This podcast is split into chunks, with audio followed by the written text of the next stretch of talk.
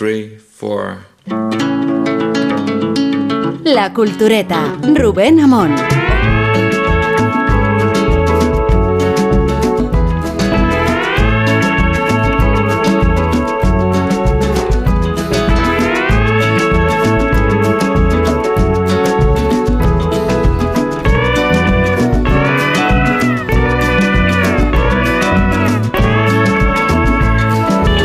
Eh, Guillermo me mandaba un mensaje nuestra colega María José de Zamora, ¿sabes? La periodista Sí, sí, de sí. internacional de. Sí, vieja y querida de amiga, tres, Por eso te la menciono. ¿Pero esto qué es? Eh, eh, por favor, eh, eh, ¿Esto qué es? por favor, orden, ¿eh? Se lee los WhatsApp. No os amontonéis. Eh, os lo digo, nos lo han recomendado, por Pero- favor, los Vale, oyentes. pero ¿te has dado cuenta que ya está la luz encendida, que estamos en el aire? Es que Sí. parece que estáis hablando de Es vuestras que esto es- cosas. esta radio es innovadora, Ah, vale. Sergio. Que digo, buenas Demasiado. noches, buena madrugada. Por favor. Guillermo, no hagas caso. Eh, María José En media res. Zamora. Sí, media Bueno, como queráis, ¿eh? Rosa Belmonte, ¿qué tal? Hola, ¿qué tal? Muy buenas ¿Lo ves que una persona educada? Una persona educada que no, no, no interrumpe a los adultos, a los mayores cuando están hablando. A, los, del a, los, a los muy mayores, Rubén Amón. No, a ver. Madre mía. Eh, un un reportaje que aparecía en El Mundo me ha remitido y que se titula así. El milagro de abrir un cine en- de barrio en Madrid Sí. por segunda vez. Eh, o sea, una feliz reincidencia. Los cines embajadores que están ahí Eso es. muy cerca de mi casa. los además. mencionamos porque siempre se vincula a, a cierre a de capacidad cines. Pero eso es una, una cosa que me. O Pero sea, no a la todo el mundo. o sea, creativa. lo único es que yo lo confieso. Eso to- es. todo habitante del planeta Tierra ha ido a cines que ya no existen. No, no, no, no, no tantos como Pero tú. porque No tantos muchos tú. cines. Porque, porque en, en tiempos, claro, ahora para ver una peli te sientas en tu casa y das un botón. Entonces cogías la cartelera y decías, anda, si esta la ponen en, en cines que ya ni sabes que, que- que- que existen. Y te recorrías todo Madrid a ver cines que había en los el lugares. periódico, que había en los buscabas. lugares, claro, habías el periódico, buscabas en orden por la cartera y decías, anda, si esta la ponen a las 4 de la tarde en Yo una sigo sesión el doble. Y periódico. entonces cogías el trolebús, cogías el trolebús, te o el, o el- o el metro antiguo. o el Que metro costaba dos reales. E ibas al, al- al cine. A duras penas llegabas a engancharte al tranvía, pero Le comprabas unas castañas a la castañera. Luego se pierde la memoria urbana porque durante mucho tiempo. subías las solapas de tu abrigo de fieltro, te frotabas las manos y hacías, antes de entrar, vaho antes Antes de entrar entrar- as- aspirabas un poquito de rapé. Sí, y te tomabas un refresco en el ambigú, ¿no? Claro. Sí. Según te, Una- sentabas una en, según te sentabas en la butaca, palpabas los bolsillos en busca del tabaco. Y luego- encendías un pitillo para hacer tiempo. Mientras esperabas a que se apagaran las luces. La, la absoluta in- in- inutilidad, in- inutilidad de, de- de mi memoria. O sea, no lo pensáis a veces, no de la mía, sino de la vuestra. El otro día, en, en un sitio, a- alguien pierde ortiguillas. Y de, y de repente digo, esos son anémonas. Sí. Y digo, ¿cómo me puedo acordar de que las ortiguillas son anémonas y no acordarme de que hemos hecho un programa eh, de la Sí. cultureta Italo sobre Italo Calvino. Porque te hace- gustan- Hace dos programas. ¿Cómo te puedo acordarme más las de- dónde vi, de dónde vi eh, la película, no sé, dónde vi por primera vez Ap- Apocalipsis Now? Cine Lens. Eh, y, y no acordarme, y, y- y no acordarme, ahora es un hotel o un supermercado o las dos cosas. Cerrado. Y, y al lado de mi casa, y- de casa de mi madre, vamos. Y, y no acordarme de lo de Italo Calvino o, o- o de cosas absolutamente absurdas. Y digo, joder, o- ojalá la- pudiésemos manejar la memoria de una manera sen- sensata y Sí. no tenerla llena de mierda. Pero no la verdad, las ortiguillas son un inútiles. producto que tienen un sabor peculiar, con lo cual pro- Amar. producen una huella indeleble en Sí, tu Huele indeleble me gusta mucho. Amar. Sí. Claro, pero lo dije, me, quedé alucinado porque Pero es alguien, peculiar. claro, alguien que no se ha probado dijo, ¿y esto qué es? Y yo dije con seguridad absoluta, son anémonas. Y a, y a continuación Pero me dice, ¿cómo me puedo ¿no? acordar? Sí, son Si, anémonas. si ni siquiera tengo claro lo que es una anémona. Fíjate si Perdón, tienes pero problemas, un segundo, si tienes problemas con la memoria, que has repetido la anécdota tres veces seguidas, la, de las anémonas tres veces ¿con seguidas. ¿Con qué tarugo. Guillermo, ¿qué te pasa con las anémonas? ¿Qué? ¿Con qué tarugo gastronómico comió Guillermo Altares que tuvo que enseñarle? Guillermo Altares algo de gastronomía. Son anémonas, Que no verdad. olvidemos, nosotros tampoco olvidamos, no tenem- tenemos No, buena olvidamos. memoria y no olvidamos el Vuestro mal restaurante al que, nos, al que nos No, llevaste. no olvidamos la enmienda a la totalidad de la Eso fue. de la cocina francesa. Pero es que va, no, to- no. va, to- va todo unido, porque recordemos que hay unos precedentes de un restaurante al que nos llevó Yo Guillermo me fui a cerca investigar del Prado. ¿os acordáis? Y él se fue a otro comiendo sitio. mierda y yo me fui. Además nos lo recomienda infecto. el tío, un tío, inf- o sea, un sitio infame completamente. Eh, nos dieron unas raciones, como diría Woody Allen, Nos muy arrojaron. escasas y Era visa malísimas. Muy escasas y malísimas y el tío se piró. Bueno, yo me voy que tengo cierre. Al adiós. Me voy a comer ortiguillas, dijo. Y- Me voy a comer- Pero la cocina francesa lo mantengo. Si queréis hacemos una cultureta de cocina Pero sin ti, la vamos a hacer sin ti, Sí. Guillermo. De salsas que, que disimulan el... Pues aquí la comida sale muchísimo. O sea, salsas que estropean, y- como por y ejemplo la salsa bearnesa que viene aparte. La adoro. ¿Estropea algo? La. La salsa bearnesa, ¿de La verdad? adoro. ¿Adoráis la salsa Sí, bearnesa? sí, lo adoro, acabo de decir lo Yo mantengo. no, yo, yo tengo que decir que de la bernesa no es de mis favoritas. Ahora, cualquier cosa que lleve queso o mantequilla mejora siempre. Siempre. Con lo cual, bajo- sobre ese principio ya. Hay un concepto que se llama dieta mediterránea. Nada, pero tú coges la, la sopa de Me cebolla que le echas también. encima le- Oh, le- con mantequilla, le echas encima el, el graniz. El, el- El es que granizado prefiero, incluso. prefiero, un- prefiero un McDonald's. Mental rayado. O sea, prefiero un McDo. Pan. Prefiero un McDo. No. Mira, hay sitios donde te ponen el, el- Magdo dicho la francesa, ¿no? te, po- te ponen Claro, el pan este gratinado encima como 7 kilos de queso y encima te echan una especie de mayonesa, liol y tal. O sea, una cosa maravillosa. Adoro la cocina francesa con excepciones. En claro. Roubaix hay un, es una ciudad que se caracteriza porque tiene la tasa de obesidad más alta de Europa.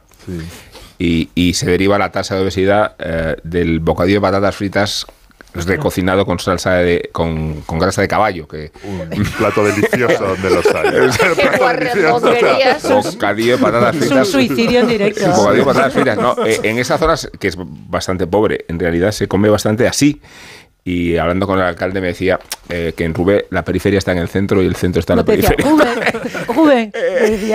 Era todo periferia. Bueno, es una ciudad ilustre para los amantes O sea, del sí. ciclismo. Eh, Sí, porque una hacen clásica. eso una clásica en el pavé, que es. Sí. Sí, sí, que Rosa, eso- esos eran los bocadillos que comían en la película de Woody Allen, ¿no? Los bocadillos. Bien En- en, la, zampando. en la película de. Woody Allen hay una cosa que por, por un lado dice eh, eh, es una ironía porque eh, pretenden decir que este señor al que le gusta cazar en el fondo es un patán que no sabe de, de caza porque hay un momento en que van a la casa de campo donde se caza y comen bogavante.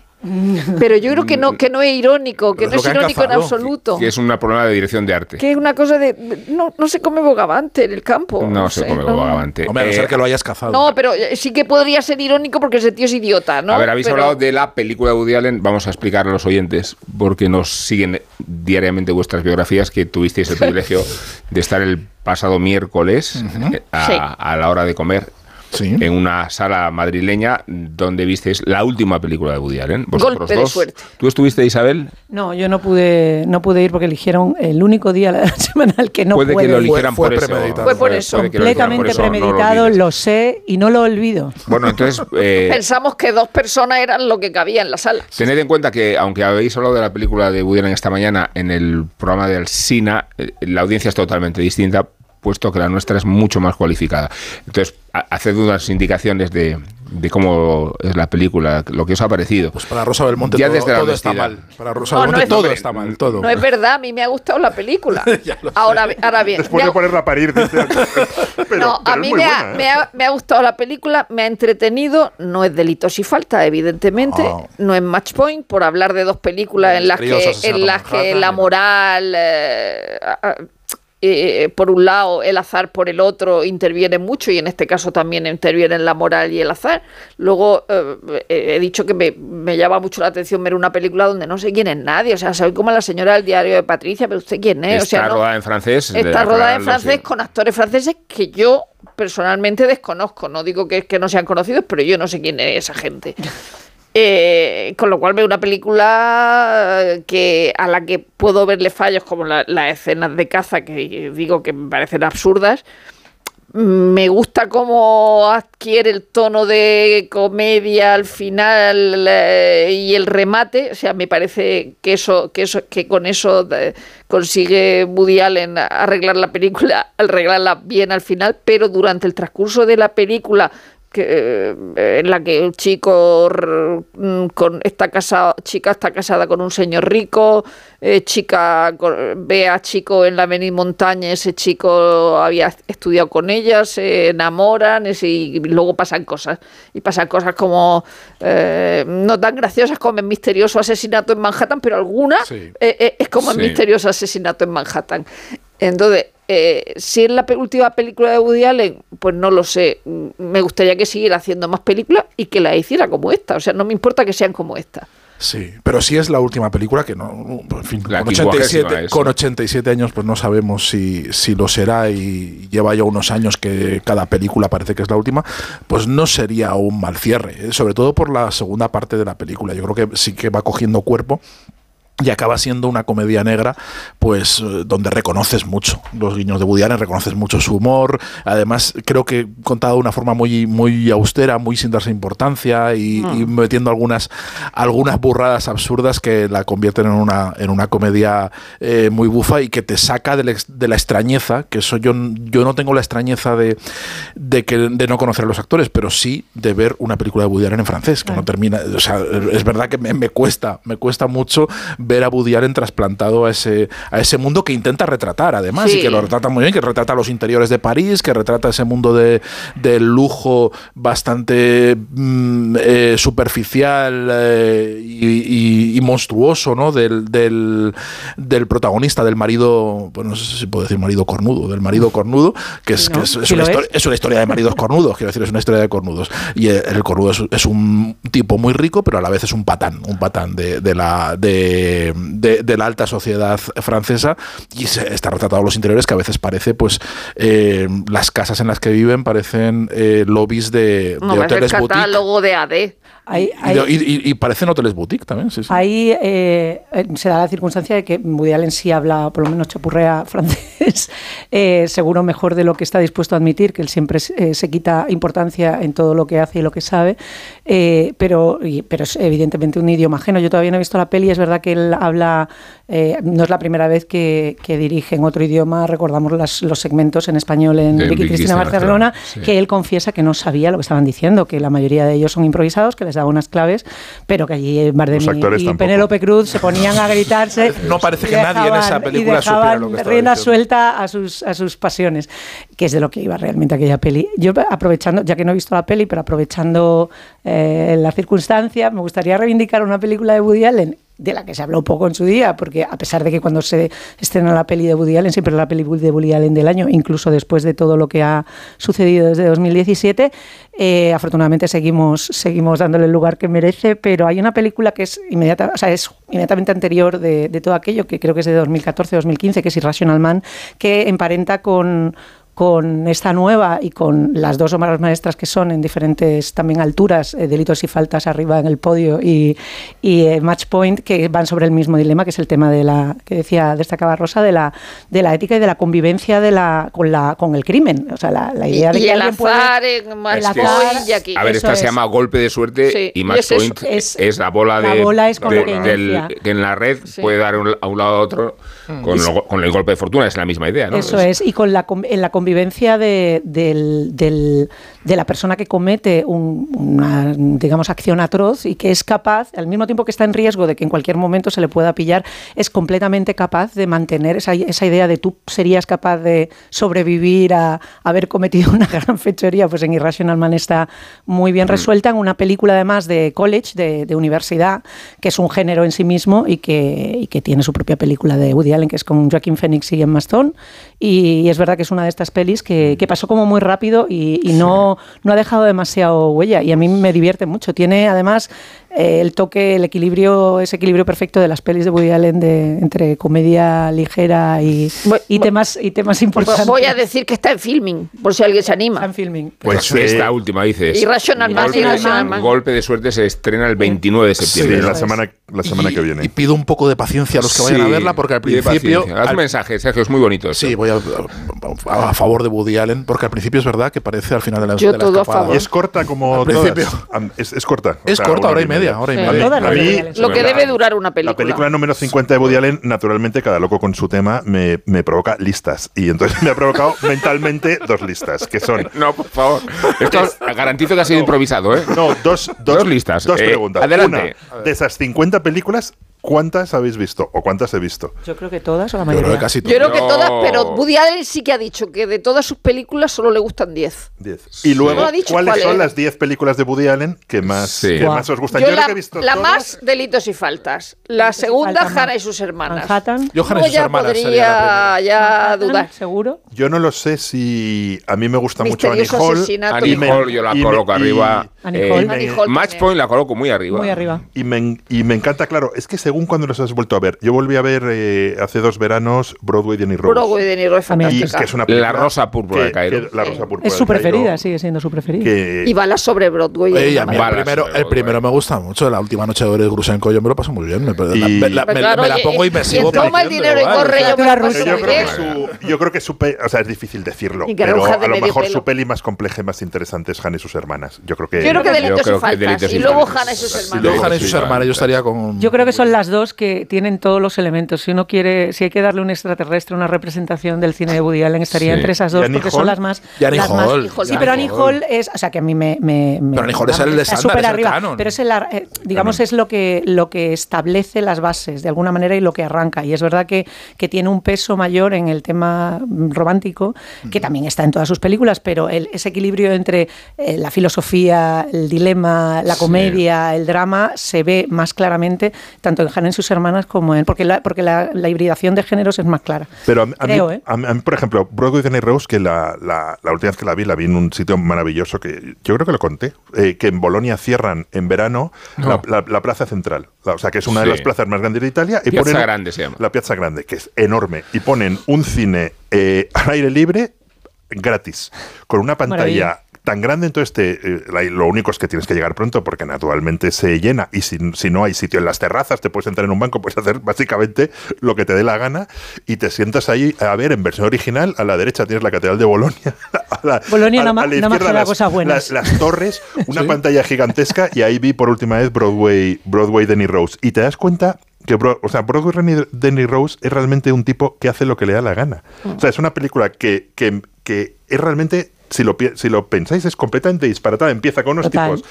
hablando, a- hablando de un señor. Luego te presentan al señor que es, eh, ¿os acordáis? Que tiene un, un Sí. periquito que canta, no sé qué. que- que A ver, entonces, ojo, Y- historias de la radio, cuidado, ¿eh? Entonces, ¿eh? y, y realmente, y que está rodada en blanco y negro, que Mm. dura una hora y veinte, es un tipo que es capaz de saltarse todas las normas canónicas del cine y hace lo que O sea, es, un, final es es un una, es dominio una y una de, per- de inteligencia. persecuciones, de, que confusiones. una película pero es una película que tiene. y, y- y persecuciones. A mí me, a mí me, me- vamos, Broadway Rose la, vería, la vería todos los días, pero es verdad que tiene una parte que, que, que al, al- el espectador que no le interese según qué cosas, como pueden ser los cómicos, el mundo de- del espectáculo, ese tipo de elementos, eh, mm, pues le, le- le resulta menos eh, eh, accesible que una familia convencional, que al final es lo que propone Harry y sus hermanas. Si estábamos Sí. comparando cuál elegiríamos como representativa. la la familia de, Es de mis de- preferidas. de construyendo a Harry, por ejemplo. Sí, eso es. A mí estaría en, en mis cinco favoritas Broadway Y- Rose, pero creo que es eh, más específico. No, es que la lista es descomunal. ¿eh? Es- es- son Claro, buenas. pero Construyendo es- a Harry es, es- en la que bajan al infierno y Sí, dice de- planta, ter- no, la y esa planta escena no, tercera pero la escena-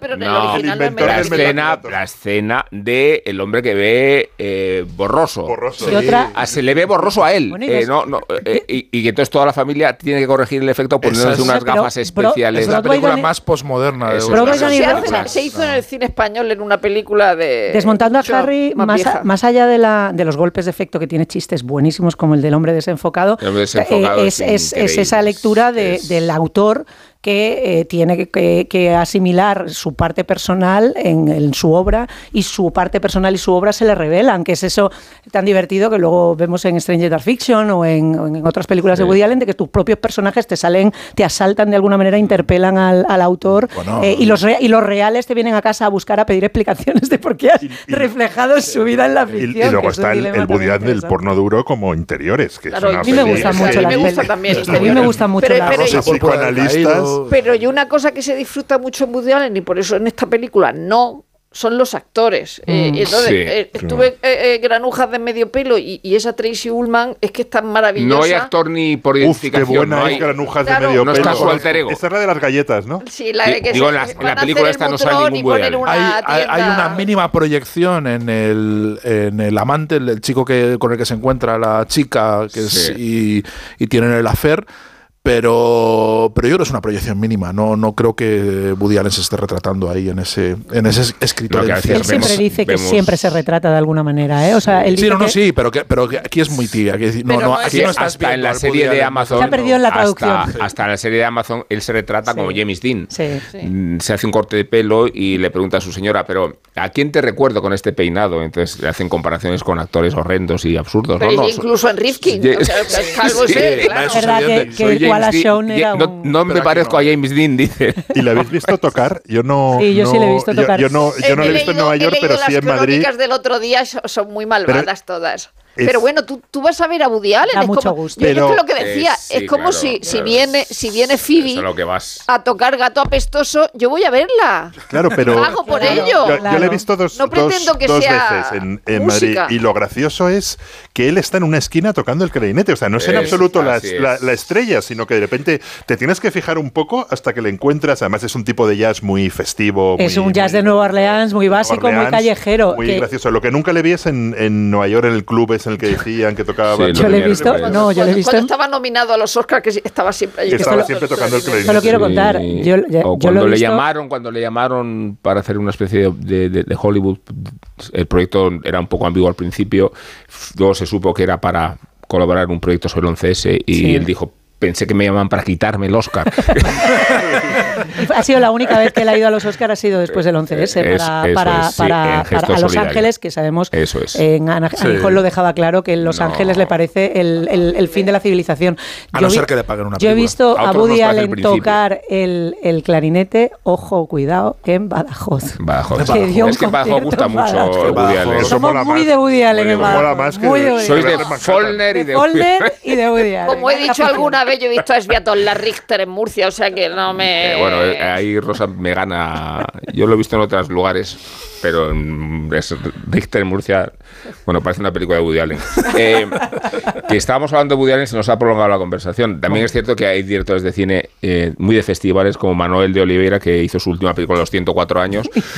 Eh, esto quiere decir que no tiene por qué ser la última, ¿no? No, no, en absoluto. No, Además, que él no lleva intención última. de que sea No, la si última. se la financian, él dice que tiene ideas. Lo que no quiere es hemos buscar mandado dinero. a vosotros a ver la película de Woody Allen, porque este programa tiene muchísimos medios. A Isabel la vamos a mandar a San Sebastián. Mañana por la de- mañana tempranito. Estoy aquí eh, trasnochando con Sí, vosotros. Te lo agradecemos muchísimo, de verdad No que te acuestes.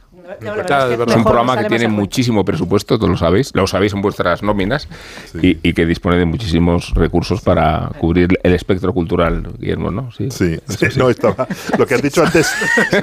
lo- Sí, es- es- es estaba así, ¿no? pensando Es- en. El programa es lo hacemos Guillermo y yo, y el- perdona, es... Ya lo veo, ya. No, el, lo- lo- el, el- el audio que han puesto esta mañana de Woody Allen cuando decía, bueno, yo hago otra película, si, si me pagan, eh, me dan el dinero, el productor no pregunta nada y es lo que me gana. Y me acuerdo hace mucho una conversación con Borau que se quejaba de que no, no conseguía dirigir películas. Y entonces Borau era muy, muy gracioso. Y, y- y estaba con otro periodista y decía, hombre, José Luis, pero es que tú no, no, no, no quieres que te digan nada. dice, claro que no, que pongan la pasta y hago yo lo que quiero. Claro. Ojalá, A lo mejor el productor tiene derecho a decirte, no, no, no, Ojalá no, nadie una- puede meterse, que den la pasta y, ya- y Woody Allen es lo mismo. ojalá una fantasía en la cual se pudieran restar años de carrera de Oliveira y poder dárselos a cualquiera. Sí. a Woody Allen. Pero lo de las notas era en la última, en la temporada de Larry sí. David, que, que es que, que le ofrecen hacer una serie y entonces Sí. se reúne con los con los gerifaltes y les dice y les dice bueno pues nada no quiero que me mandéis notas ¿eh? porque ya es la primera reunión dice ya cuando eso lo tengo hecho el guion dice no quiero ninguna nota si se ríen todos los ejecutivos ja, ja, ja, qué gracioso dice qué, qué chiste he dicho o sea no quiero ninguna nota no quiero. Bueno, a ver si eso suena esta música. Yo creo que sí, ¿eh? Porque en una mezcolanza de géneros, de horarios y de programas, indultamos desde la emoción a Humberto Eco, esperando que resucite al tercer día o al séptimo año, o que se publique su obra póstuma, trascendiendo como ha trascendido, que aparece en estas jornadas un compendio testamentario que se titula Crónicas de una sociedad líquida, en un hábitat líquido, mercurial como el nuestro Eco, ya lo sabemos, era una referencia sólida, una suerte de patriarca en roca que tuvo suficiente clarividencia para interpretar la sociedad y relacionarse con ella como si estuviera custodiándola, advirtiéndola de sus peligros con mayor fortuna que Cassandra. Por eso se multiplicó como las caras de un poliedro y por la misma razón su muerte hace siete años ya ha sido tan comentado en Hollywood como el Vaticano. Afectaba muchos intereses. El interés de los cinéfilos, los lectores de thrillers medievales, los devoradores de tramas conspiranoicas, los filósofos, los semiólogos, los sociólogos, los estetas y no digamos los periodistas, retratados en número cero, novela mordaz de última época como un gremio expuesto o predispuesto a la corrupción, el poder, la frivolidad y la extorsión.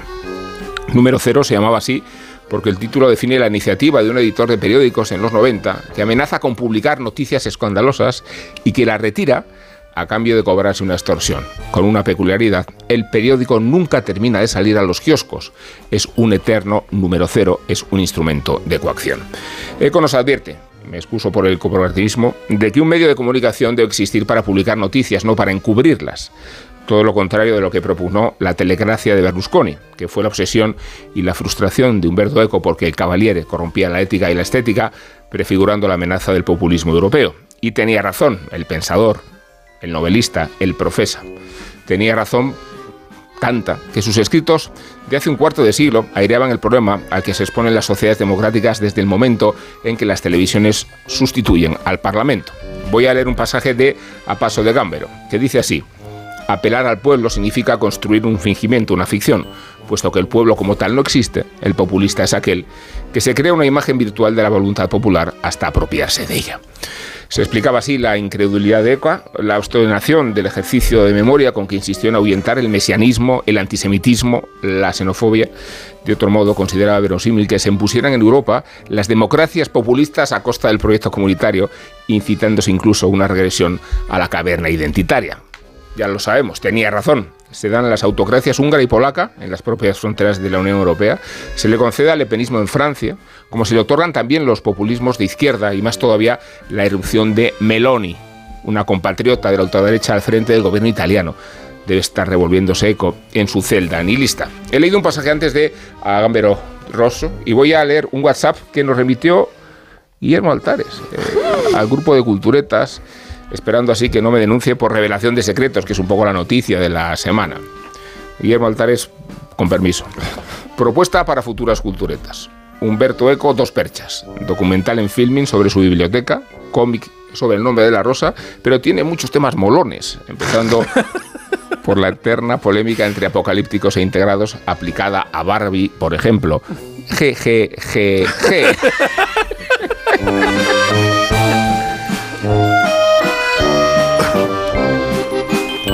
Bueno, Guillermo, como este programa es pues, muy tuyo y nuestro hoy, ya están viendo los tertulianos aquí reunidos y lo están escuchando nuestros militantes, porque tenemos militancia, no audiencia, militancia, tienes por delante 47 minutos para hablar de Humberto Eco la faceta que quieras. O sea, yo creo que podéis intervenir, pero poco, eh, muy poco. Soy muy, muy fan de Humberto Eco, el, personaje, el escritor. Creo que el nombre de Rosa es de las novelas más divertidas, entretenidas que he leído y releído en mi vida. A él no le gustaba. ¿A él no, le gustaba? Bueno. Era la que menos le gustaba de todas las suyas. Pero que, escribe por primera vez los 50 años. ¿Verdad? ¿Lo dijo él?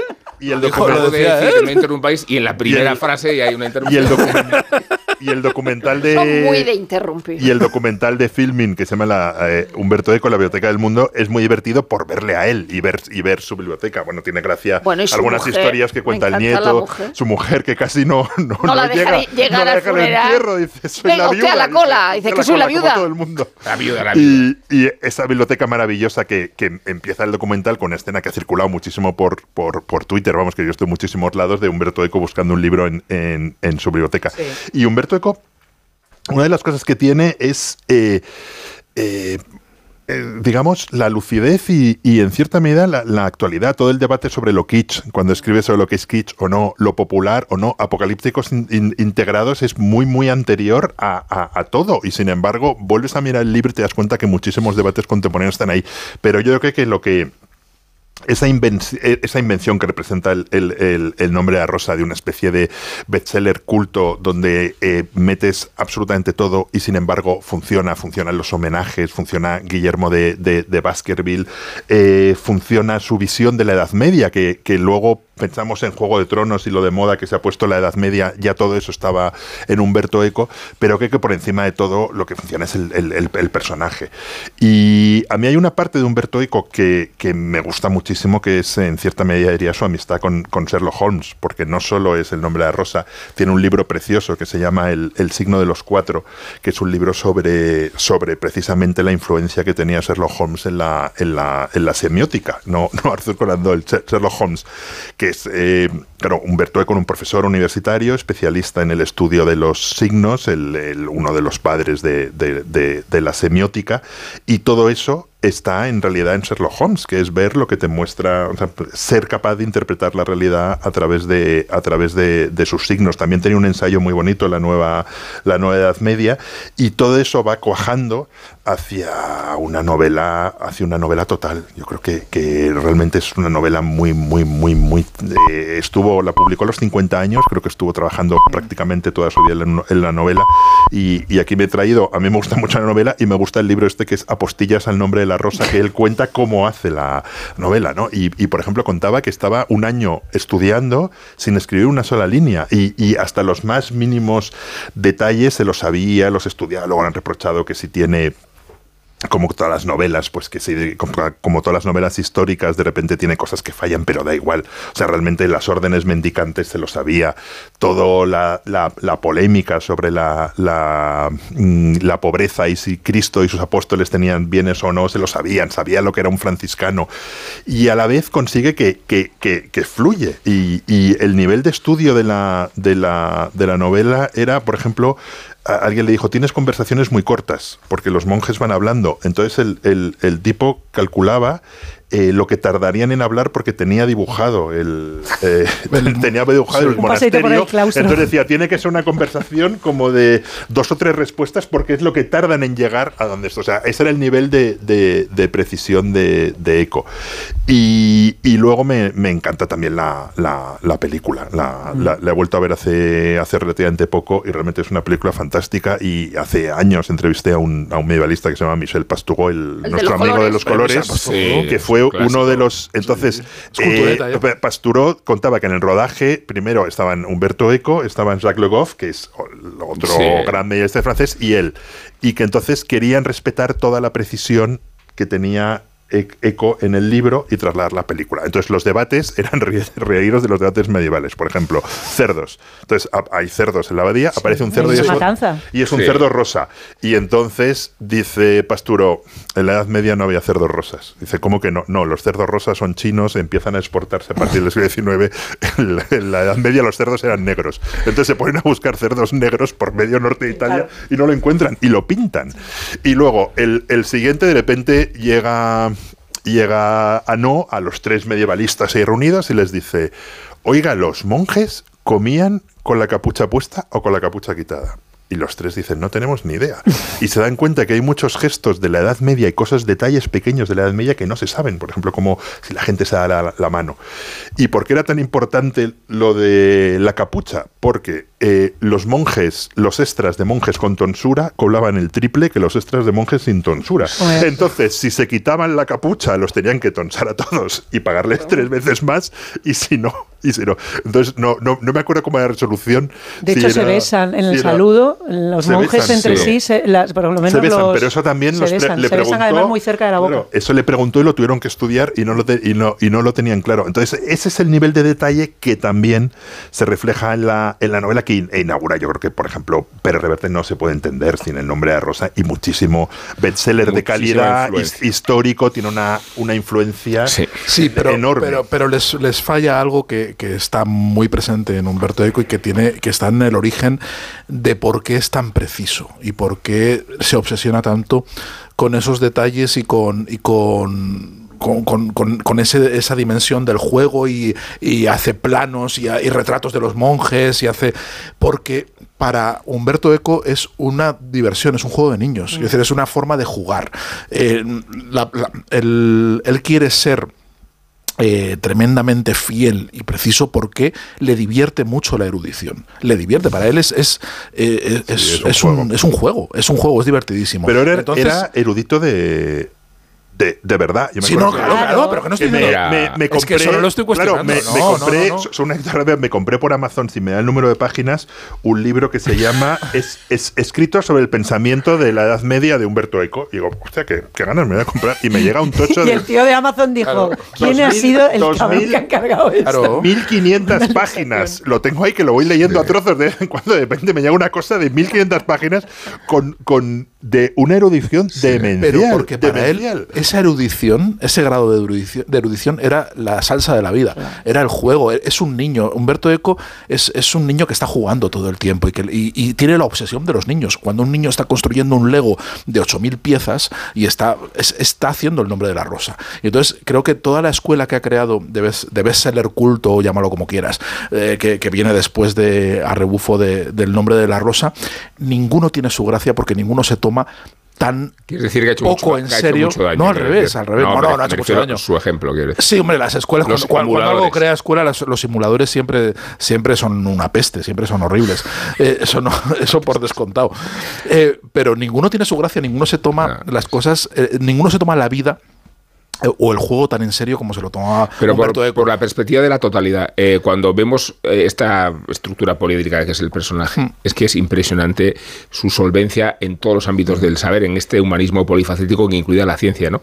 Sin la disquisición esa que se suele hacer entre las letras y las ciencias. Pero no ves que se lo está En la pasando pipa semiología, siempre. en la filosofía, y en el periodismo, ¿no? y- En- es una todo especie... porque los apocalípticos integrados es lo que te da la medida de su implicación en la vida, es decir, desde la erudición la a. eh, a una cosa con la- en la que coincide mucho con Sergio, conmigo también, es su amor por Colombo. Es decir, Sí. Pero a él le gusta Starsky Hatch, le gusta Claro. corrupción en Miami. Le gustan los tebeos, le gustan, le gustan no, los. Claro, tebeos. eh, eh, este señor no le habría dicho a, a- a la del Festival de San Sebastián del que hablaba Diego Galana, Miss OK, qui- quién es Ana Alicia. él sabría él quién es. Ana Alicia.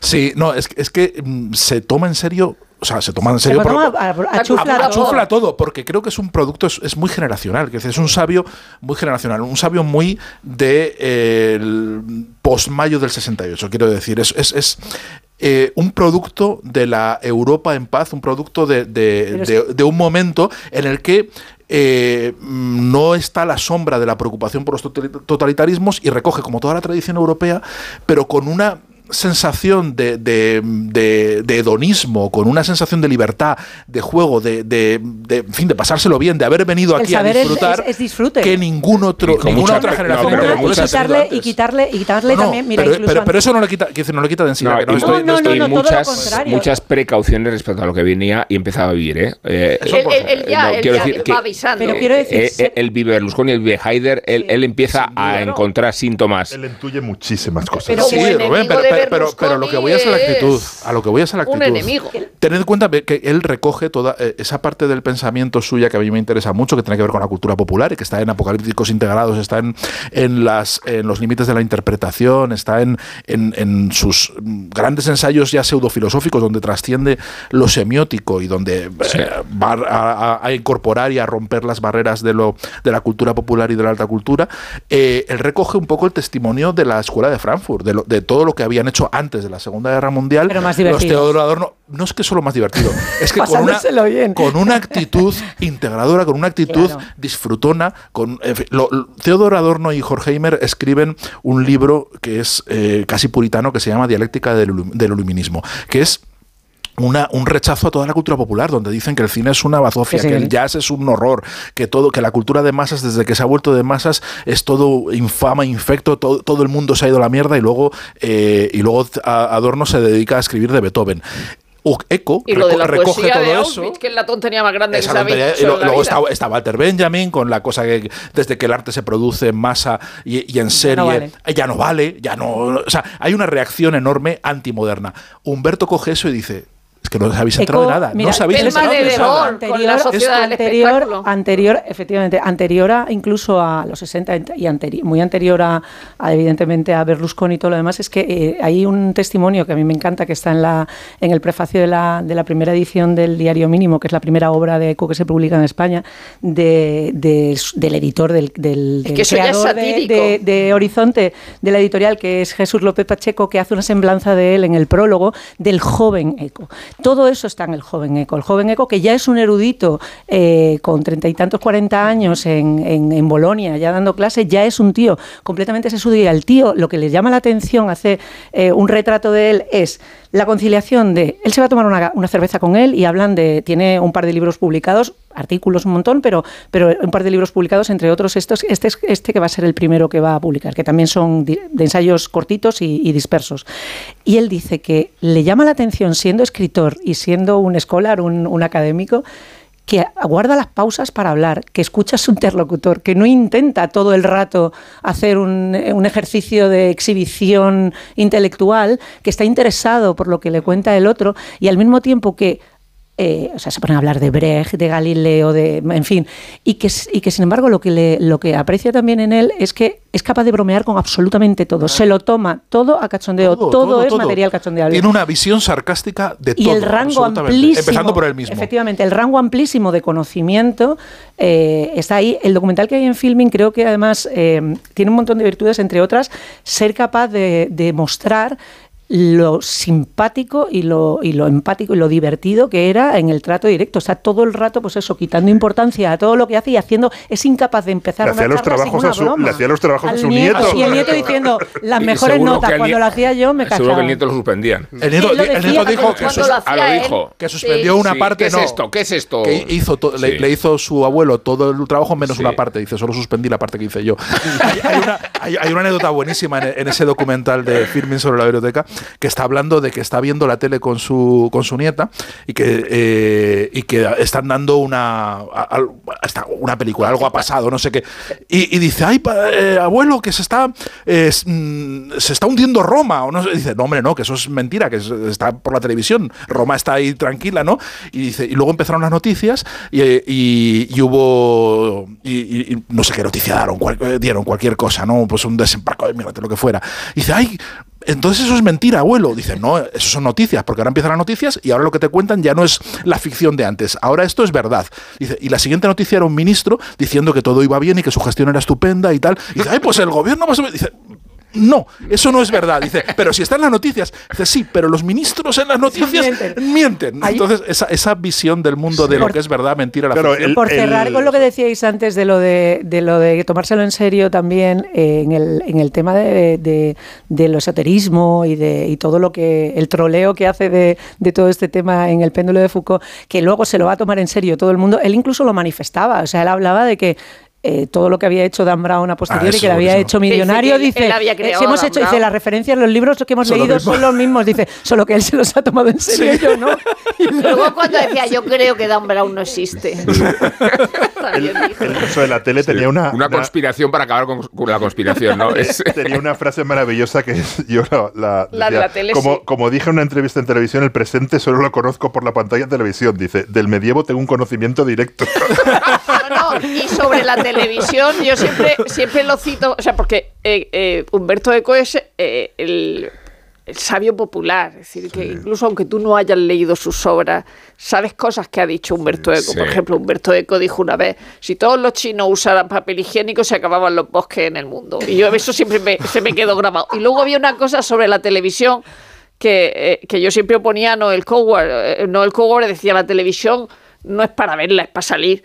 Sin embargo, Humberto Eco decía, hoy lo elegante es no salir en televisión. Total. Oye, y puso, pero fue un. eh, Él ganó un concurso en la RAI, pero muy joven. No, pero porque él asiste al imperio Mediaset y a Sí, la vulgarización claro, integral claro. de. No, claro, eso, Eso le marca, le marca muchísimo. Y además es el, el ve venir el populismo, la destrucción de buena parte de lo que él ha intentado poner orden como intelectual. Porque creo que es, es, eh, Humberto Eco, dentro del contexto intelectual, es, es alguien que pone orden después de todo el desfase posmoderno. Es decir, ha habido un momento eh, en, el mundo intelectual europeo en el que ha habido un montón de descreídos, en el que se ha, han ha surgido el postestructuralismo, han surgido todas est- estas corrientes eh, de, de descentre posteriores a la Segunda Guerra Mundial, en la que no nos creíamos nada, en la que todo era relativo, la tal.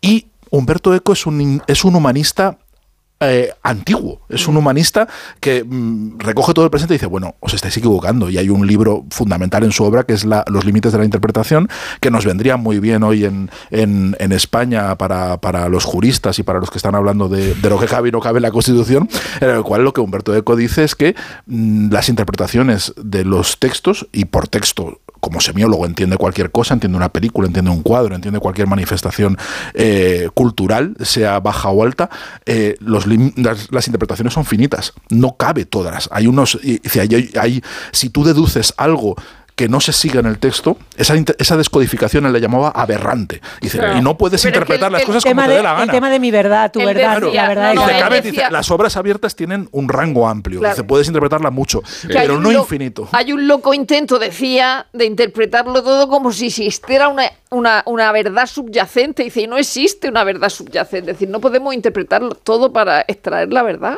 Y esa, eh, cuando hablaba del enigma, que de que el mundo era un enigma, pero que luego te das cuenta de que no. Pero no hay una él verdad relativa. Claro, pero no es un, no, no es un relativismo eh, antiguo. Él, él dice, no puedes coger las cosas y descontextualizarlas y hacer con ellas lo que te dé la gana.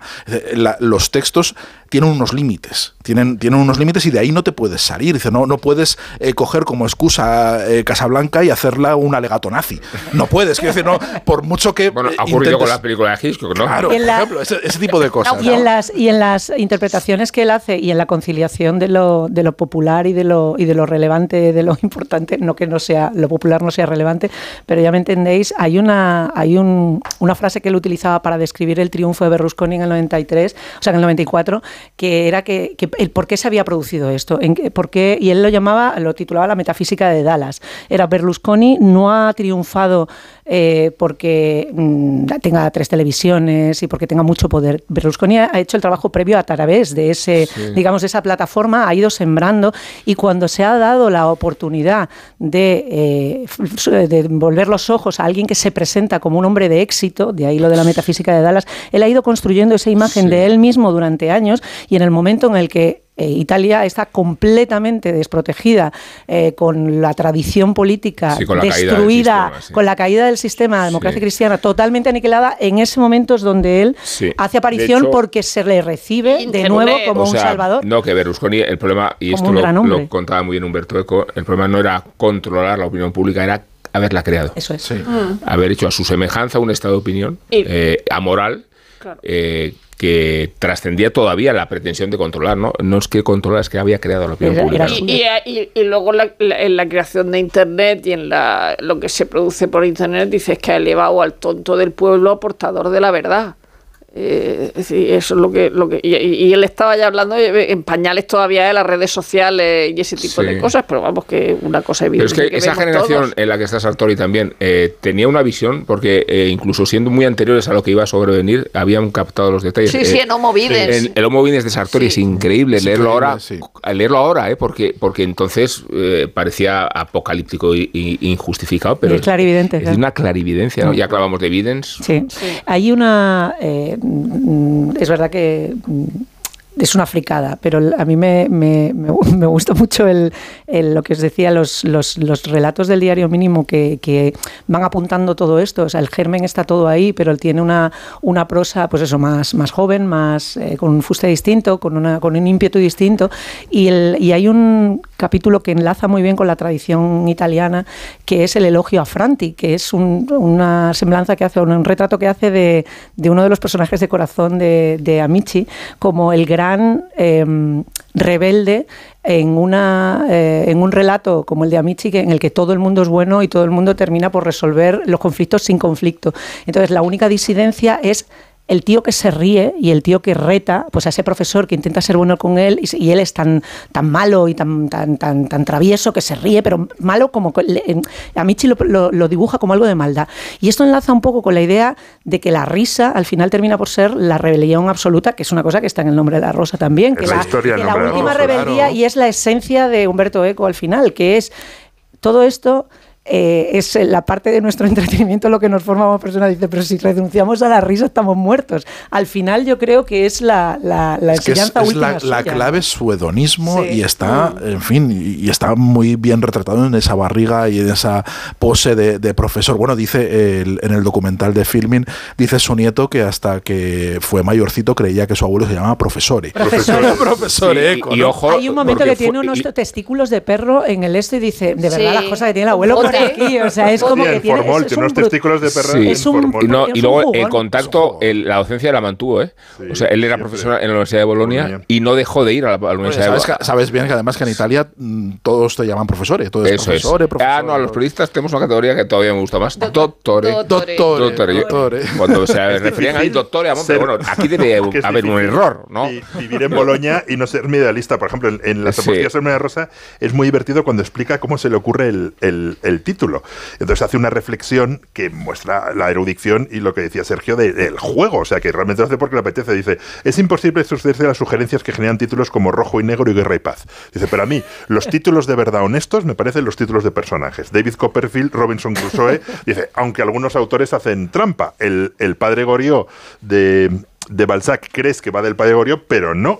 Que va, de, va de Rastignac. Va de Rastignac. Entonces, yo, yo no lo sabía. El, el- el primer, él propuso la editorial que se titulase Acho de Melk.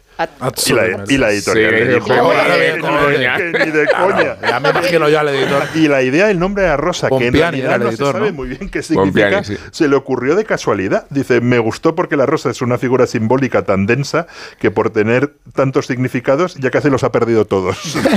y entonces puso el nombre de la rosa. Y pero luego que... tenía los nombres medievales metidos en un cajón, tenía un montón de nombres Sí. acumulados ahí sin ningún eh, fin. Dice, uy, pues los voy a, ut- a utilizar Sí. Es que, para, para esto. es que si lo uno- piensas es magnífico el estar todo el rato, en, como está en el nombre de la rosa, dando vueltas a la idea de que lo, lo que lo que están lo que intentando eh, esconder los el, el- el- el- el- el malo que sea de los monjes o castigar es algo pecaminoso en el sentido sexual, que es lo que impregna prácticamente la vida de, y la, y la, Y la idea de represión. con y es, eh, es esa otra cosa. O sea, es como es, es una idea magnífica si lo piensas, porque al final para cuando llega la revelación es como ah, que este es el mal abs- el, el mal último, es lo que te libera, lo- la relativización de- del, del- del saber realmente, de la- del axioma teológico en este caso, ¿no? claro. Que Luego si te puedes reír de Dios, no hay Dios. junto al gato pardo probablemente son las dos mejores adaptaciones cinematográficas Cinematográficas, sí. que no sabes si te quedas con el libro o con la o con la novela que, que Ano contó que dice que el casting dijo yo estaba eligiendo feo o sea si, no- si no salió menos bien. dos menos feo, tres, no te bueno. Cogía Pero claro, parece, Sean Connery parece más guapo que feos. nunca, hay que decirlo. No Menos más dos. feo más feo Menos los protas y la chica, todos los demás son... Son- Sí. son horrorosos. Que además la película se rodó en realidad un no en el norte, sino en el sur. Hubo que ir a, a Sí. Bruzzo y a, y a Puglia, ¿no? A- Es verdad que es una película, a mí me, me encanta el nombre de la rosa, y, per- y- pero también es cierto que Jean-Jacques Annaud es un, es un director que tiene buen pulso narrativo, pero tiene una realización eh, pedestre, digamos, que es un tío que no tiene tampoco un estilo demasiado depurado y hay veces que son, o sea, que los planos van como uno junto a otro, eh, dice, aquí me está saltando un poquito el... el- pero es una película eh, que con todo y con eso es magnífica y yo también la he vuelto a ver hace poco y, y me ha encantado, o sea, disfruta Bueno. como un enano y se ve bien con niños. Nombres rotundos, decimos. El, tenemos en el programa uno que es muy rotundo. Nacho y Guernón, ¿eh? Eso es Nacho. Bueno, pues nos trae la crítica de esta semana con tres máximas de septiembre que son. A ver qué os parecen. Los verdaderos bestsellers son los libros de texto. El verdadero género documental es el tiempo presente. El teatro bueno está en el Congreso.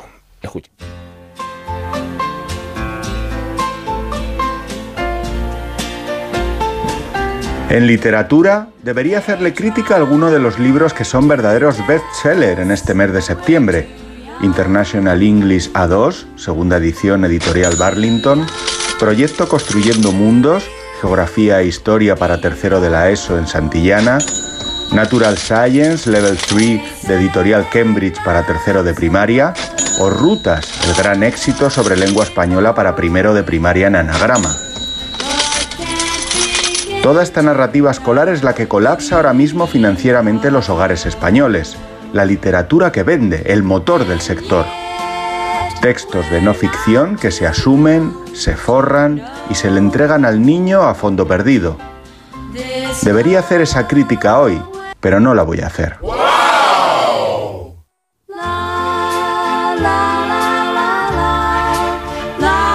Si hablamos del género documental, debería dejar a un lado las revelaciones de los Bosser renacidos en Movistar, las cintas controvertidas de Rosa Peral en Netflix o la deliciosa fabulación infinita de Terence Moss en Filming.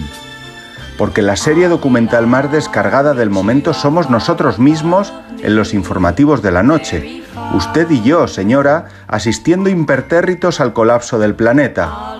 Un globito azul que se quiebra por tierra en Marruecos, que se anega de pánico en Libia, que acumula misiles enloquecidos en Moscú y busca escapatorias absurdas construyendo líneas de bus espacial Chandrayaan 3 entre Nueva Delhi y la Luna. We begin with another devastating natural disaster in North Africa. Just days after the deadly earthquake in Morocco, Libya is now coping with major flooding that has wiped out entire villages and reportedly killed thousands of people. El docu más visto del mes se llama Apocalipsis Real, como la vida misma. Si lo que nos interesa es el teatro, sepan que el 26 de septiembre encontrarán ustedes en la carrera de San Jerónimo la Premier Mundial de Pantomima, el sainete satírico que nos está bien empleado por fraccionar el voto de ese modo tan perverso. Feijó, Pedri, Rufi, Aitor, Bildu, Santi, Yoli, Puigdemont y otras chicas del montón. Lo que va a sobreactuar esa gente, Dios mío. Aitor Esteban será un pachino de Bilbao en pactar con el diablo. Mira, pero no toques. Toca, pero no pruebes. Prueba, pero no saborees. y mientras os lleva como marionetas de un lado a otro, ¿qué hacen? Se descojona, se parte el culo de risa. Es un payaso. Es un sádico. ¡Qué impostura! Récord de trolas por segundo, ya lo verán. Lástima que nos haya pillado ya fuera de fecha para los premios Max y los Tony. A lo mejor, no sé, para los Grammy Latinos, que son en noviembre en Sevilla. La Cultureta, Onda Cero. Cuando rascas un rasca mega millonario, un rasca por 10 o por 20 o cualquiera de los rascas de la 11, siempre rascas algo. ¿Algo? ¿Algo como qué? Pues, por ejemplo, puedes rascar una celebración, mucha ilusión y puede que hasta un millón de euros. ¿Ah, sí? Pues entonces dame un rasca. Con los rascas de la 11 tienes un montón de maneras divertidas de rascar momentazos y premios de hasta un millón de euros. Rascas de la 11. Rasca el momento. A todos los que jugáis a la 11, bien jugado. Juega responsablemente y solo si eres mayor de edad.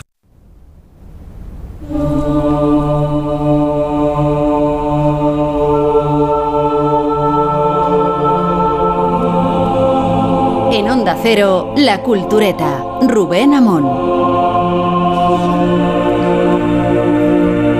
El dolor es la única fuerza que puede crearse de la nada. Es suficiente con no mirar, no escuchar, no hacer nada, nada. No hacer nada cuando al preso número 174.000 y pico se le resbala un cubo lleno de yeso porque ya no tiene fuerzas para levantarlo. No mirar cuando probablemente uno de los capos del campo de concentración le pegaría una paliza por ello. Y quién sabe si ese error llevaría a ese preso débil y desnutrido a la tumba, porque hasta entonces ser una fuerza de trabajo útil era lo único que lo mantenía con vida. Sí, una vez en este programa, Guillermo, volveremos a hablar del holocausto, del tiempo en que más horrores han brotado de la nada, de, de los que no sabían o de los que volvían la cabeza. Hablamos de Auschwitz, Suiz, ¿no? Como luego descubriremos y por qué. Y de los meses que allí pasó recluido Primo Levi, que dieron lugar al ejercicio literario más completo sobre el holocausto. Pero no solo hablamos del escritor, que fuese preso torpe y desnutrido, sino de aquel que lo miró y decidió hacer algo más que nada. Aquel hombre era albañil, uno de los obreros italianos que llegaron a Auschwitz como trabajadores para construir sus estructuras de hormigón. Tras intercambiar algunas palabras con Primo Levi en piamontés, el dialecto natal de ambos, decidió jugarse la vida todos los días por él. Aquel hombre, de nombre Lorenzo Perrone, es el protagonista de la biografía escrita por Carlo Greppi y traducida al español por la editorial Crítica, El hombre que salvó a Primo Levi. La biografía llega al mercado editorial español tras arrasar en ventas en Italia, después de trabajar juntos en la construcción de la cubierta de una fábrica de productos químicos. Lorenzo Perrone salvó la vida del escritor turinés con tres gestos. Todos los días, durante seis meses, le llevó un litro de rancho a escondidas, a veces acompañado de una rebanada de pan. Primo Levi lo compartía con su amigo Alberto y aquellas 400 o 500 calorías de más fueron vitales para la supervivencia de ambos. También le regaló un jersey viejo lleno de remiendos para que lo escondiera debajo del uniforme y se protegiera así del frío. Y por último, escribió e hizo llegar a la familia de Levi una carta sin la que su madre lo habría dado por muerto. También le leyó al preso las respuestas. Primo Levi sobrevivió a Auschwitz gracias a un obrero italiano, casi analfabeto, alcohólico y agresivo, que decidió reunir sobras de rancho todas las madrugadas para no faltar a su cita. Por todo eso, no pidió ninguna recompensa, escribía Levi, porque era bueno y simple, decía Levi, y no pensaba que debiese hacer el bien por una recompensa. Creo que es a Lorenzo a quien debo estar vivo, y no tanto por su ayuda material como por haberme recordado constantemente con su presencia, con su manera tan llana y fácil de ser bueno, que todavía había un mundo justo fuera del nuestro, algo y alguien todavía puro y entero, no corrompido ni salvaje, ajeno al odio y al miedo, algo difícilmente definible, una remota posibilidad de bondad debido a la cual merecía la pena salvarse. El horror de Auschwitz terminó, los presos fueron liberados y Lorenzo y Primo volvieron a sus casas. El escritor nombró a sus dos hijos en homenaje al obrero y el obrero creyó y cayó en una depresión profunda agravada por el alcoholismo, la tuberculosis y los recuerdos. Perrone murió traumatizado por el horror en 1952. Y Levi llegó a sostener que en realidad, más que una muerte, fue un suicidio. Dormía Perrone al aire libre, se emborrachaba, empeoraba su tuberculosis. No había sido prisionero ni superviviente, pero había muerto por la enfermedad y por los supervivientes. Quien sí se suicidó, ya lo sabemos, fue el escritor de Turín en 1987, en unas circunstancias que no se han aclarado. Primo Levi se carteó con Lorenzo Perrone hasta que éste murió y tuvo presente a los justos hasta el final de sus días. Sobre ellos escribió, el dolor no podría ser lavado jamás. Había demostrado que el hombre, el género humano, es decir, nosotros, éramos potencialmente capaces de causar una mole infinita de dolor, y que el dolor es la única fuerza que se crea de la nada, sin gasto y sin trabajo. Es suficiente no mirar, no escuchar, no hacer nada.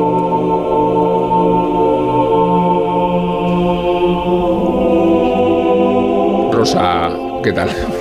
Sí, bueno, es un, eh, un libro que me ha gustado muchísimo este de Carlos de Carlos Greppi. Eh, es ese tipo de, libros que a veces se hace con una asesinada, cuando se ha hablado en los medios de comunicación más del asesino que de la asesinada y de pronto hace un libro para, contar la vida de la asesinada y uh, en este caso se le da protagonismo a, a, Lorenzo Perrone, que es ese hombre que salvó a, a Primo Levi, que no solo le, le, daba su tartera con el trozo de pan y la sopa o, la camiseta, sino que fue su vínculo con el exterior, es decir, él pudo mandar unas postales y luego recibió, lo recibió Perrone, chocolate, o sea, las cosas extraordinarias, ¿no? Y luego... Uh, es verdad que, que eh, oyeron hablar en, en Piamontés y pero luego Primo Levi descubrió que, que, que, no lo había ayudado a él por ser de su pueblo o de su uh, una persona cercana, sino que se había dedicado a ayudar a mucha gente, italianos o no italianos, o sea, ya no solo de, de Piamonte. Yo me acuerdo en el hace años, no me acuerdo cuál, qué programa era, pero Mercedes Milá en uno de sus programas de entrevista entrevistó a Salvador Espriu y entonces, ya muy mayor, y entonces le preguntó a, a ¿usted prefiere ser eh, bueno o inteligente? Y Salvador Espriu dijo que prefería ser bueno. Eh, no voy a. No, no, no, es que vaya a decir que Primo Levi no, no es importante, ¿no? Pero Primo Levi no es Caravaggio, eh, por ejemplo, ¿no? Eh, quiero decir que en este caso me parece que Lorenzo Perrone es una persona más importante que Primo Levi. Es decir, y, y, y por eso me gusta que Carlos Greppi lo, lo, Bueno, evidentemente el propio Primo Levi ya lo había reivindicado en si esto es su nombre, es decir, ya había hablado de este hombre. O sea, Greppi ha ido eh, a, a- a hablar más de él, decir, pero este es un señor eh, decente, luego eh, eh, lo nombran esa, esa cosa que hacen los judíos, que es justo entre las naciones, que son los no judíos que han ayudado a los judíos, ¿no? Pero me- parece que, que Lorenzo Perrone es una persona más importante para la humanidad de lo que lo ha podido ser Primo Levi. No, no, no, sin, sin desmerecer a Primo Levi, pero creo que si me tengo que quedar con uno, me quedo con, Sí, Perrone. de, de- de eso va el libro y, de, y va también de, la, de algo que se enuncia como una paradoja y es, a pesar de eso, si no fuera por Primo Levi no sabríamos nada de Claro. Lorenzo Perrones. La, la historia se, la, se lo Hmm. habría tragado. Claro, claro. Y eso es lo, lo que a mí me ha emocionado más como, como lector y como escritor de este ejercicio de Carlo Greppi, que es eh, algo que, que es- trasciende mucho es su misión de historiador, que es rescatar el silencio de la historia, rescatar una, histo- un- una persona, un- una biografía, un personaje eh, que si no se hubiera cruzado con Primo Levi y no hubiera sido un personaje de si esto es un hombre, se lo habría tragado la tierra como se ha tragado a tantos, ¿no? Carlos Greppi se pregunta cuántos, cuántos Lorenzo Perrone habrá habido eh, en, eh, en la historia del Holocausto, en la historia de la SOA, y no lo sabremos nunca. Dice, porque él hace un repaso en un momento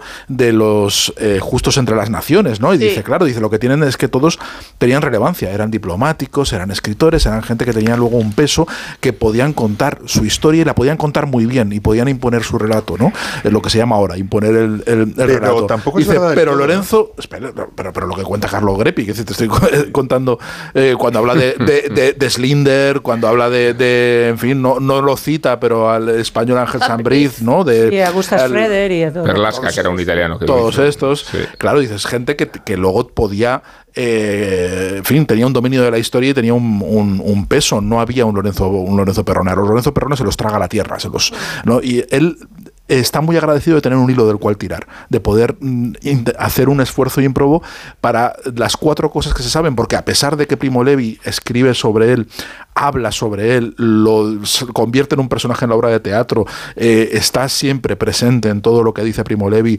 eh, y eso le da mucha repercusión, no se sabe prácticamente nada de Lorenzo Perrone, ¿no? ni de sus motivaciones, ni de quién es, ni, ni cómo se hace el, eh, pinta el retrato. Entonces este ejercicio es fascinante porque es muy difícil. Es muy difícil eh, mm, eh, intentar reconstruir, intentar ponerse en los eh, en la piel de, de este hombre, ¿no? Y lo hace con, con muy poquitos elementos y con mucha delicadeza. Es un libro que está lleno de delicadeza para poder reconstruir la historia de este hombre que sencillamente era bueno, que no, que, no- que no Pero- quería una recompensa por Sí, nada, que hay un momento dado en el que le dice, Sí. le, le dice Primo Levi, bueno, cuando salgamos de aquí, dice, como si, como si fue- fuéramos a salir de aquí alguna vez, todos estaban pensando que, que- que jamás, pero en el, en el hipotético caso de que salgamos de aquí y volvamos a casa, dice, "Mm, ayudaré a tu hermana, ayudaré a lo que sea, dice, pídeme los favores, estoy en deuda contigo de por vida, y el otro le decía, no hace falta. Le manda No. si esto es su nombre y dice, me, me lo ha mandado, pero es que me lo han quitado para leerlo. Claro. Dice, o sea que él ni siquiera va a buscarse en el libro. Nada, nada, no, no tiene la menor vanidad. Sin no tiene embargo, nada. no cae en la tentación de eximirle de la- también la, digamos, la- el aspecto terrenal que tiene el personaje como, como no puede ser de otra forma. O sea, él empieza por, por destacar eh, no que sea este hombre rusoniano que, que es bueno por naturaleza, es una, es una, eh, es una persona que pertenece a un entorno profundamente violento, eh, criado en una familia de un padre abusador que al mismo tiempo, y esto En es la de las mejores, pobreza, en la extrema estos- pobreza y además Analfabeto. Retrata esta vida transfronteriza del Piamonte, de los obreros, eh, que es mano de obra barata para los franceses que nutren las fábricas, los hoteles de la Costa Azul a partir de la necesidad de, de esa Italia recién unificada y que está conformándose como, como país y que tiene esa necesidad de comer, sobre todo de comer. Claro, trabaja en IG Farben, pero ha sido cedido por ha la sido empresa en la cedido que él por, cuatro duros y luego se tiene que volver andando. Pero al mismo tiempo lo que habla es de que es una sociedad que cuando se junta para comer, incluso aunque sea con la familia, van a terminar a navajazos. Es una sociedad que tiene regulada el largo de los cuchillos para poder ir a misa. O sea, que, que es como que, es, que, que, sabe- que dicen, faldas. si se juntan dos para tomar algo, acaban a hostias, seguro. O sea, eso era el- el- lo normal. Entonces, a partir de él dice que es un pendenciero, que es una persona que tiene a, a- que a pesar de ser un justo, una persona profundamente humana, humanista, eh, buena, es un tío que tiene la violencia, que tiene arrebatos, que, que- que- y, y lo dibuja así, lo dibuja así Pero desde el principio. y esa es la justos, parte, ¿eh? efectivamente. Es el misterio de los justos, que no, no son necesariamente buenos. Es Claro, gente claro. que en no, un, no que en un momento... a- amables. Era- no, es, no es Hitler gente con la que tú querrías estar A de Guillermo. en un momento de máxima eh, es gente que ante el horror y la violencia reacciona de manera justo. El, el- me estaba mirando en el Yad Vashem los, cómo definen a los justos. Hay 20 26.513 en, 2000 en 2017, que es muchísima gente. Y el propio Yad Vashem dice, hay de todos los 51 países y nacionalidades. Hay cristianos, musulmanes, agnósticos, hombres y mujeres. Provienen de todos los sectores de la sociedad. Personas con educación superior y campesinos analfabetos. Seguramente se refiera a, a- a Lorenzo. Figuras públicas y marginados sociales. Gente de ciudad y habitantes de los parajes más remotos de Europa. Profesores universitarios, maestros, sacerdotes, monjas, diplomáticos, obreros, sirvientes y dice policías, campesinos, pescadores, el director de un zoológico y el propietario de un circo. Entonces, claro, el, el misterio de los justos es por qué personas que estaban ahí actuaron de, de esa manera y lo hicieron porque lo pudieron hacer. En, en España es muy conocido Ángel Sambrix, pero hay, hay otro que es Sebastián Ro- Romero Radigales, que yo conozco la historia porque me fijé en el, en el Paseo de Pinto Rosales hay una placa que dice Radigales, diplomático español, justo entre las naciones. Y dije, joder, ¿quién es este tío del que nunca he oído hablar? Y es un tipo que hizo lo mismo que Sambrix, que, que, que salvó a muchísimos judíos, pero de Salónica. Eh, porque les dijo que estos que eran, que eran judíos sefardíes, por lo tanto tenían pasaporte español y salvó a Hay un huevo una- de, de judíos. Pero eso es- Franco, eso ¿por es qué no el, está entre los el gran misterio, claro. Y, y luego el, el, el segundo. el- que la frase, por favor, Venga, que no por pase. favor. Que no pase desapercibida la frase. Hombre, La los- a ver si. Franco no hizo con los judíos sefardíes.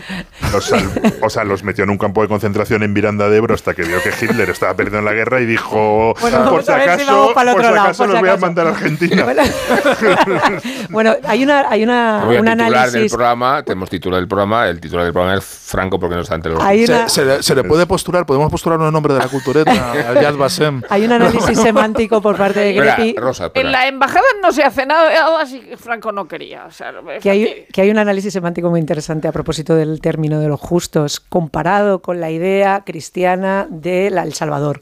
Y habla y analiza el por qué se opta por el término justos eh, para, eh, para, para- precisamente para huir de esa idea de que está muy anclada en, la, en, en el cristianismo de, de- del, del Mesías o de alguna manera de alguien que está ungido para hacer algo. El- a lo que apela el, tema- el término del justo es a esa responsabilidad íntima que trasciende el hecho de que la gente te lo vaya a reconocer o que lo vayas a hacer por algo. Lo haces porque Claro. íntimamente sabes Es que un- eso es lo correcto. un y eso no tiene que ver, perdona, requisito es con no la- haber sacado beneficio Y no tiene que ver con la moral general y no tiene que ver con los usos, eh, con lo que es aceptable socialmente. Tú puedes ser perfectamente un proscrito y ser un justo.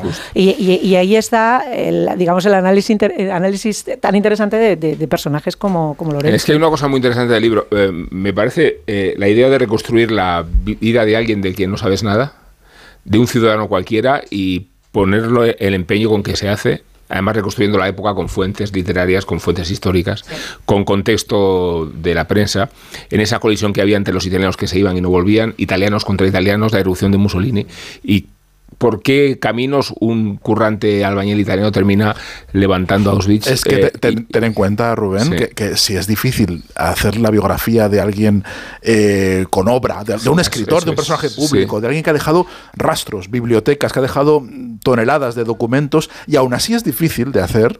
Por ejemplo, hay una hay un sesgo muy eh, mm, habitual en las biografías y que en el que recaen mucho los historiadores, es a darle mucha importancia a los amigos de los personajes públicos que viven en otras ciudades, porque su principal fuente es el epistolario. Sí. Es, es- es- es Sí. la correspondencia. Entonces, claro, dices, tenía una relación muy estrecha con un señor que vivía en Copenhague, ¿no? Entonces hacen que, que, que- dice, bueno, pues igual la relación más estrecha la tenía con su vecino, lo que pasa es que de eso no tenemos rastro. No tenemos, claro, no tenemos, no No, tenemos en este sentido, me acuerdo que Vittorio Messori sobre la hipótesis de Jesús decía, si negamos que el Jesús histórico, habrá un día en que neguemos que Napoleón existió. Eh, me refiero a que lo que estás explicando tú, si, si con fundamentos históricos y garantías es difícil hacer una biografía de Napoleón exhaustiva, hacerla de un personaje cualquiera. ¿no? Eso es una virguería. es Eh, una virguería, lo y luego, eh, digo, acudir a las fuentes, acudir a la familia. El archivo fotográfico que se acompaña el libro, la edición italiana, lo, lo he antes del tuyo porque yo lo, he leído en italiano y es igual. Hay una- hay un- y, y creo que el título italiano es mucho mejor. eh, la idea, un hombre de pocas palabras, es mejor, entiendo que es más comercial Me- la... El Me, apela, o sea, me mm, pensaba, eh, leyendo el libro y viendo precisamente las fotografías, viendo a Lorenzo con, la, con el uniforme del servicio militar, ese, ese uniforme del, del ejército italiano que están con las, con las plumas, con el sombrero, con y piensas en, en una etapa en la que estamos, que es de, de esta, de esta eh, vanidad absoluta, en la que estamos todo el rato tomando fotografías de nosotros, lo que supone para una persona que no va a terminar formando parte del ejército, que no va a tener ni siquiera esa dignificación de, social que, se- que sucede, o sea, que, su- que, supone pertenecer a, pues eso, a los salvapatrias en ese momento, o por lo menos a un grupo que tiene una, un indulto eh, en términos eh, com- comunes, ¿no? O sea, se va a convertir en un don nadie en cualquier caso.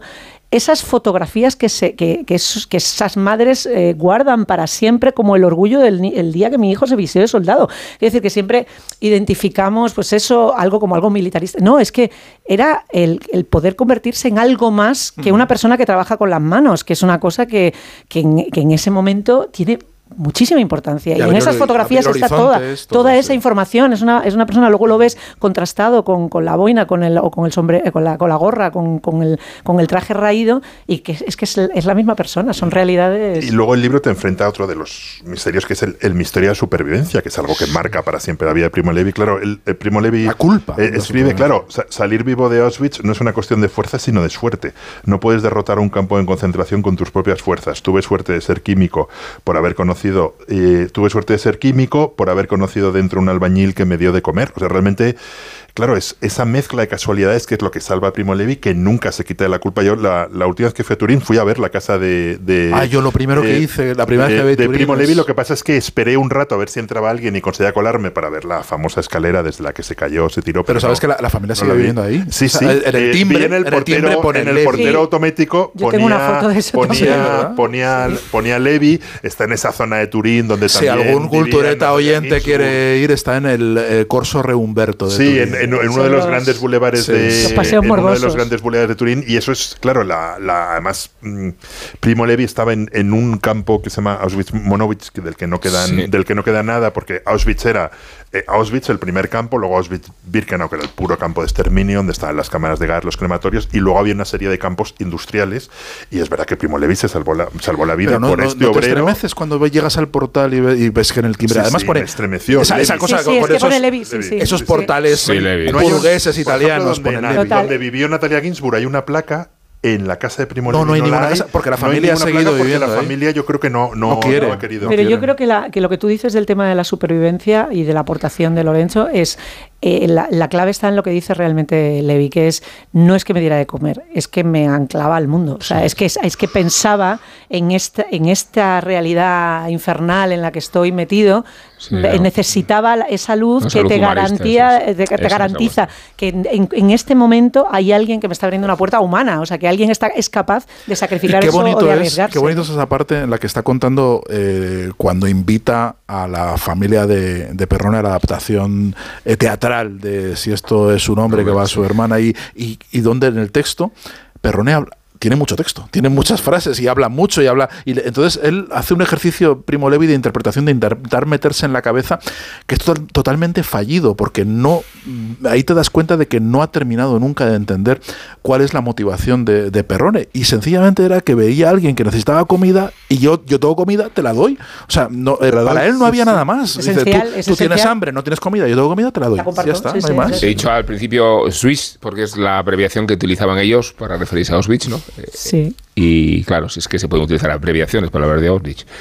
Bueno, vamos a tener que cambiar de tercio, eh, Guillermo, y vamos a hablar con, con Miguel Venegas, porque nos trae una crónica que iba a ser la historia del verano, pero que se quedó sepultada por una polémica desde la que seguro tenéis conocimiento.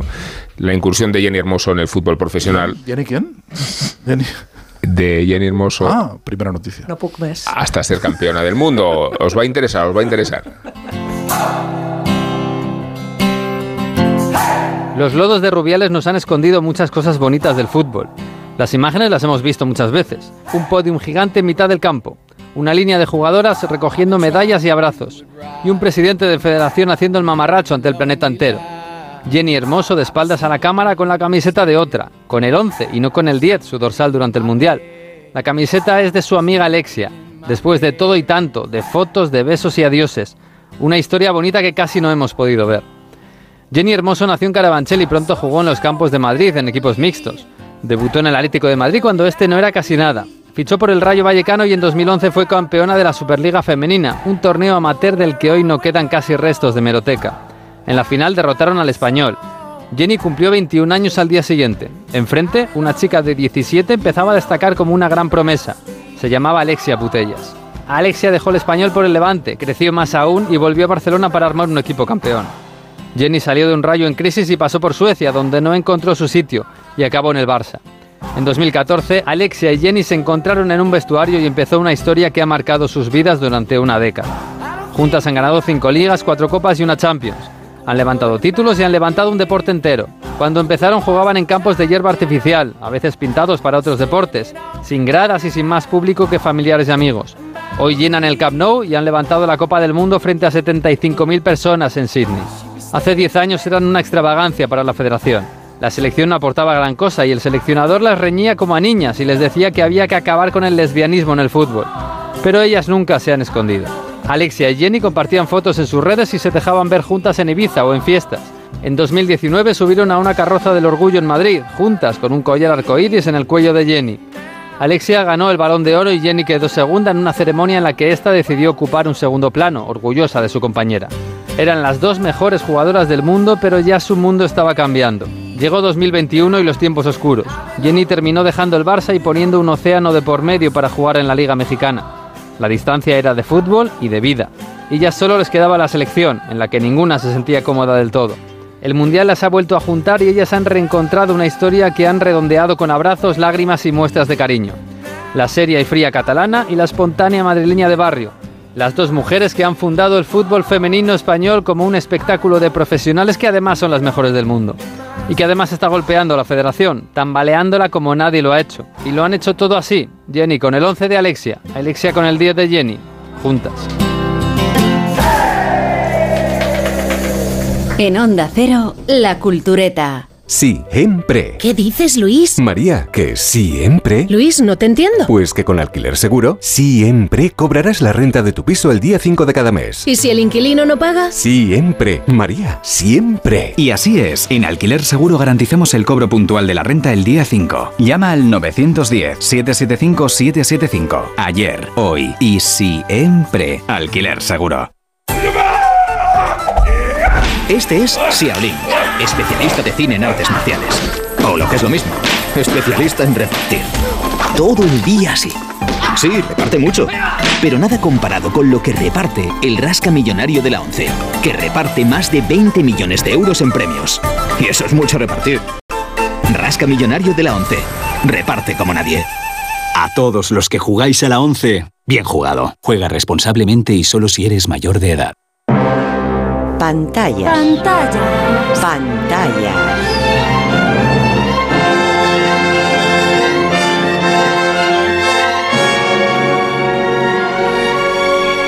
Revista de cine.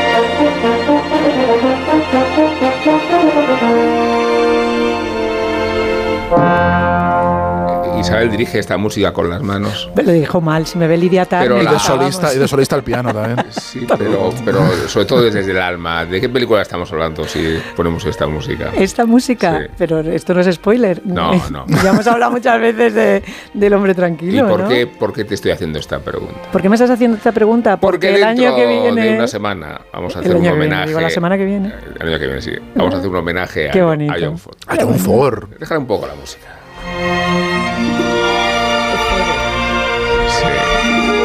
Este bueno es spoiler. Estevo. John Ford, ¿eh? Pero lo vamos, lo vamos a cancelar, vamos a decir que es re- reaccionario, vamos, no, vamos, no. Estaremos a la, estaremos a la No altura. porque no es verdad. Ya lo sé. No por porque digo. no es verdad. Polemicemos la- en el cebo, ¿no? En el cebo Empezamos. tampoco hay que dar más explicaciones. Te vuelves peor persona viendo películas de John Ford. Viernes que viene, especial John Ford, pero no deja de ser la careta con que hablamos de películas. Y hace una semana el cebo era otro, el cebo era hablar de Missing, porque se conmemoran 50 años de golpe de Allende y entonces contra Allende eh, tío. claro. Ahora ya todo. utilicemos bien, hay que Encima utilizar, de puta Ahora ya no sabemos, ya no sabemos quién da los golpes. hay que utilizar bien las preposiciones. La película de Costa Gabras. Hablamos de ella solo con el tráiler. Ahora no tenemos el tráiler, pero tenemos unos minutos para evocarla, ¿no? Eh, que- Pues ¿en, qué, está- en qué términos, Isabel? Esta mañana que estabais hablando de- del libro de Diego Galán, hoy que empieza el Festival de San Sebastián, su, libro se llamaba Jack Lemon nunca, nunca comió aquí. En esa frustración, pues Jack Lemon es la, la estrella de, de Missing, eh, la, la gran gloria del cine clásico eh, que protagoniza esta, esta historia, esta película pequeña de Costa Gabras, que sin embargo es de eco amplísimo y que creo que ha sobrevivido francamente bien al paso del Es tiempo. Es una es película buena, que se lee, se lee muy bien además ahora, eh, no solamente con la perspectiva de los años, porque es una película de, de los años 80 y de, y de digamos, que, que ha pasado poco tiempo y que Allende, o sea, y que Allende otra vez y que Pinochet seguía en el poder. De hecho, esta película no se estrena en Chile hasta que no se muere Pinochet. Está prohibida en, en Chile y de hecho en Estados Unidos está secuestrada durante un tiempo porque el, el- no recuerdo si era, creo que era el embajador, le pone un pleito a, a la distribuidora porque dice que el retrato no es fidedigno y, mm, e impide que la, que la película esté distribuida durante unos cuantos años en Estados Unidos. O sea, hubo un contencioso, creo que se resolvió en 2000 y pico, en 2015 a lo mejor, pero estuvo varios años que no se podía comercializar la película en Estados Unidos. Dicho esto, pues sabemos que es una película sobre un desaparecido en los primeros, las primeras horas de la, los primeros días de la, de la- del golpe de Estado, que es un desaparecido americano. Entonces es una pareja que vive allí porque son pues hippies y son niños bien y están viviendo un poco Están viviendo la están viviendo la experiencia la experiencia post-setentera de, de irse a Latinoamérica a ver todos los países aprender español a comer bien a- con dinero de papá a vivir de los señores que hicieron la guerra que son esos señores antiguos de traje que tienen la mala costumbre de levantarse por las mañanas ir a trabajar y ganar el dinero para toda la familia. Y, se- y las lecturas de Missing eh, funcionan a todos los niveles. Funciona en la denuncia del golpe atroz que termina con la eh, le guste o no le guste a la gente democracia de, de Allende porque luego podemos hacer todas las lecturas pero este esta es la realidad. Eh, la, digamos la, represión inmediata que hace y están esos retratos de las mujeres van a volver a tener falda y no van a poder ir en pantalones que está pero al mismo tiempo también funciona porque el retrato de personajes es maravilloso. La- el personaje de Sissy Spacek es la mujer del desaparecido y la nuera de, de, de Jack Lemon y es esa confrontación de dos generaciones que empiezan a entenderse a partir de la injusticia en una situación extrema. Pues no se me puede es- ocurrir mejor manera de contar la película y de terminar el programa, porque... Vaya, eh, no podemos apuntar, no podemos apostillar los demás en una No, porque 30 no- segundos. Perdón por la conferencia. Porque no disponemos de tiempo. Vaya, eh, pues y ya sabéis que el tiempo en la radio. Pues estoy en es- todo, es sé desacuerdo en todo con lo de es no sé lo que es, pero eh, hemos de agradecer Gemma Esteban su papel eh, en la, en- detrás de la pantalla. Hemos de reconocer los méritos de María Jesús Moreno como productora, la cualificación de Ana Ramírez como guionista y pues, sobre todo vuestro concurso, de verdad que, que- que os admiro muchísimo. Es mutuo, Rubén. Rosa del. Monte no ha vuelto a abrir la boca desde que La tenemos amordazada en un rincón. de apología franquista, Hombre, quedado, claro, es eh, que- excluida, la hemos evacuado, Cancelada, eh, tranquilidad. cancelada. Y Guillermo Altares, Isabel Vázquez, del Molino, eh, María Fanjul, que está ahí de espectadora aquí a, a mi izquierda, y sobre todo JF León, que despide el programa en condiciones también extraordinarias. ¿Por qué no, eh?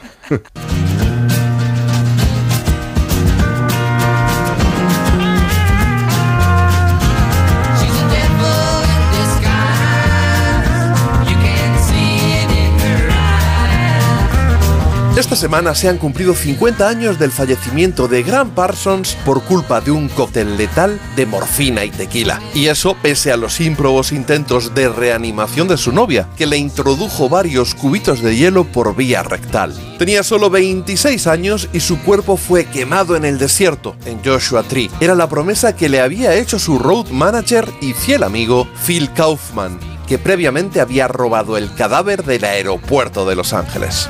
Y bien, ahora que ya tengo toda vuestra atención gracias a esta introducción tan veraz como escabrosa, vamos a lo verdaderamente importante, la música.